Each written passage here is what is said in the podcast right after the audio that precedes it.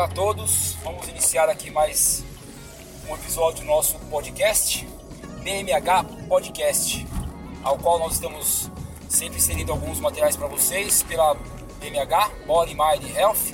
Convido todos a conhecer o nosso site, bmhtreinos.com.br e nesse episódio vamos trazer aí mais um assunto voltado com a questão do emagrecimento e exercício físico, mais especialmente em relação à caminhada. Então, uma pergunta que parece um pouco óbvia, né, a resposta dela. A caminhada por si só, ela consegue favorecer a perda de peso? Há uma relação com a caminhada e perda de peso? Sim, sim. Não, não precisaríamos de um, de um podcast para falarmos sobre isso, claro.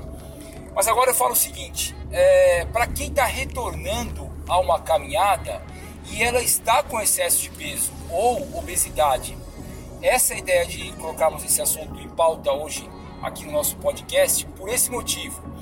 Porque a caminhada, ela realmente está, está relacionada com a perda de peso. Nós já falamos sobre isso em outros, outros episódios, né? Lá no meu site também a gente fala alguma coisa a respeito disso. E envolve o gasto calórico, como a gente já comentou.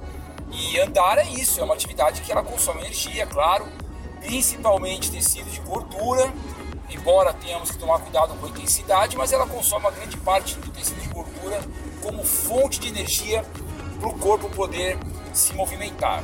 Legal, mas e agora as pessoas que elas ficaram um tempo sem caminhar ou que nunca andaram?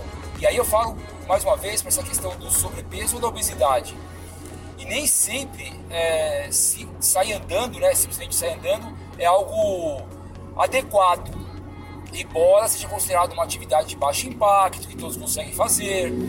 Ela está dentro de um movimento natural que nós aprendemos desde a nossa fase de crescimento lá atrás, né, nos primeiros anos de vida.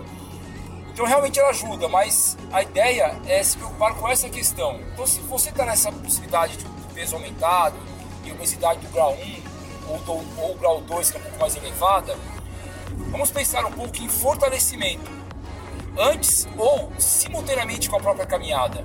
E para que serve esse fortalecimento? Para poder ajustar, ou melhor, até equilibrar as nossas articulações. E não é apenas os joelhos, que as pessoas pensam muito, né? Ah, então eu vou fortalecer, eu vou fortalecer o joelho e poder fazer caminhada, né? Já que eu estou aí com o peso acima e vai sobrecarregar o joelho.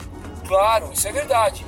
O joelho ele é uma articulação muito sobrecarregada quando nós trabalhamos com ela no esporte, claro. Mas não é só isso.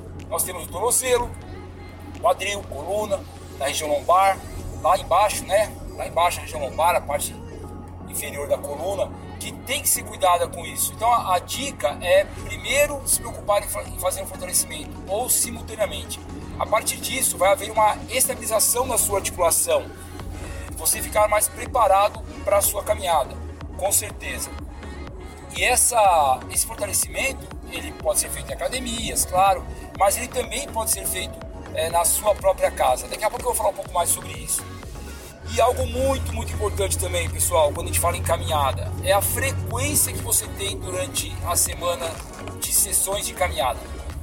É, pensando em emagrecimento, quando nós pensamos em algumas outras possibilidades, como melhora da capacidade respiratória, bem-estar, três vezes por semana, isso já é um, uma, uma frequência bem legal. Agora, a caminhada, turma, ela exige aí de quatro a cinco vezes por semana, pelo menos. E o tempo dessa caminhada? 40 a 60 minutos de indicação que os guides, né, que os guias colocam. Nós, a BMH, temos uma preocupação muito grande em trabalharmos com informações técnicas adequadas, não é, informações fundamentadas em achismo ou que são colocadas em redes sociais de uma forma é, sem fundamento. E quando a gente fala que é essa orientação, é que nós temos certeza aí que há um respaldo técnico muito grande para isso. Os nossos alunos da BMH, a gente sempre passa essa orientação. Olha, você vai ter que ter uma frequência adequada. Pode começar com menos? Pode. Duas, três vezes por semana, só que isso vai ter que ser aumentado. Porque, como eu disse para vocês, para que haja emagrecimento com a caminhada, tem que ter gasto calórico tempo eu comentei com vocês, que é de 40 a 60 minutos, não necessariamente no começo, mas eu vou falar sobre isso daqui a pouco também. E a intensidade, né? ela, ela tem que ser de moderada a intensa essa caminhada. Você tem que sentir que você está ofegante, mas não aquela, aquela questão ofegante que você não consegue respirar, fica assim.